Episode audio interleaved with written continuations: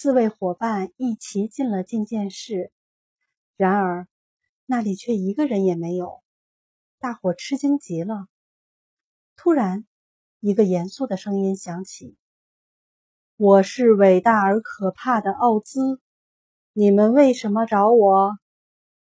他们把整个房间看了个遍，实在不知道奥兹在哪。你在什么地方？他们问。我无处不在，那声音说。但在凡人眼里，我是看不见的。好吧，多罗西说。我们今天来是要求你履行诺言。你说过，西方女巫被杀死后。就送我回堪萨斯去，还有给稻草人大脑，给铁皮伐木工一颗心，给狮子勇气。邪恶的西方女巫真的被杀死了？那声音颤抖的问。是的，多罗西回答。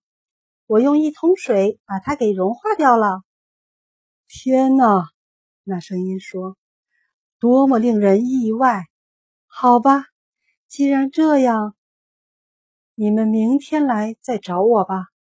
现在我得好好想想。可多罗西他们等不及了，要求必须马上兑现诺言。狮子觉得最好吓唬吓唬魔法师，于是发出一声惊天动地的大吼声，把竖在墙角的屏风都震倒了。所有人都朝那里望去。接着，便都吃惊的说不出话来了。原来，刚才被屏风挡住的地方，正站着一个小老头。他看上去跟他们一样吃惊。“你是谁？”他们问。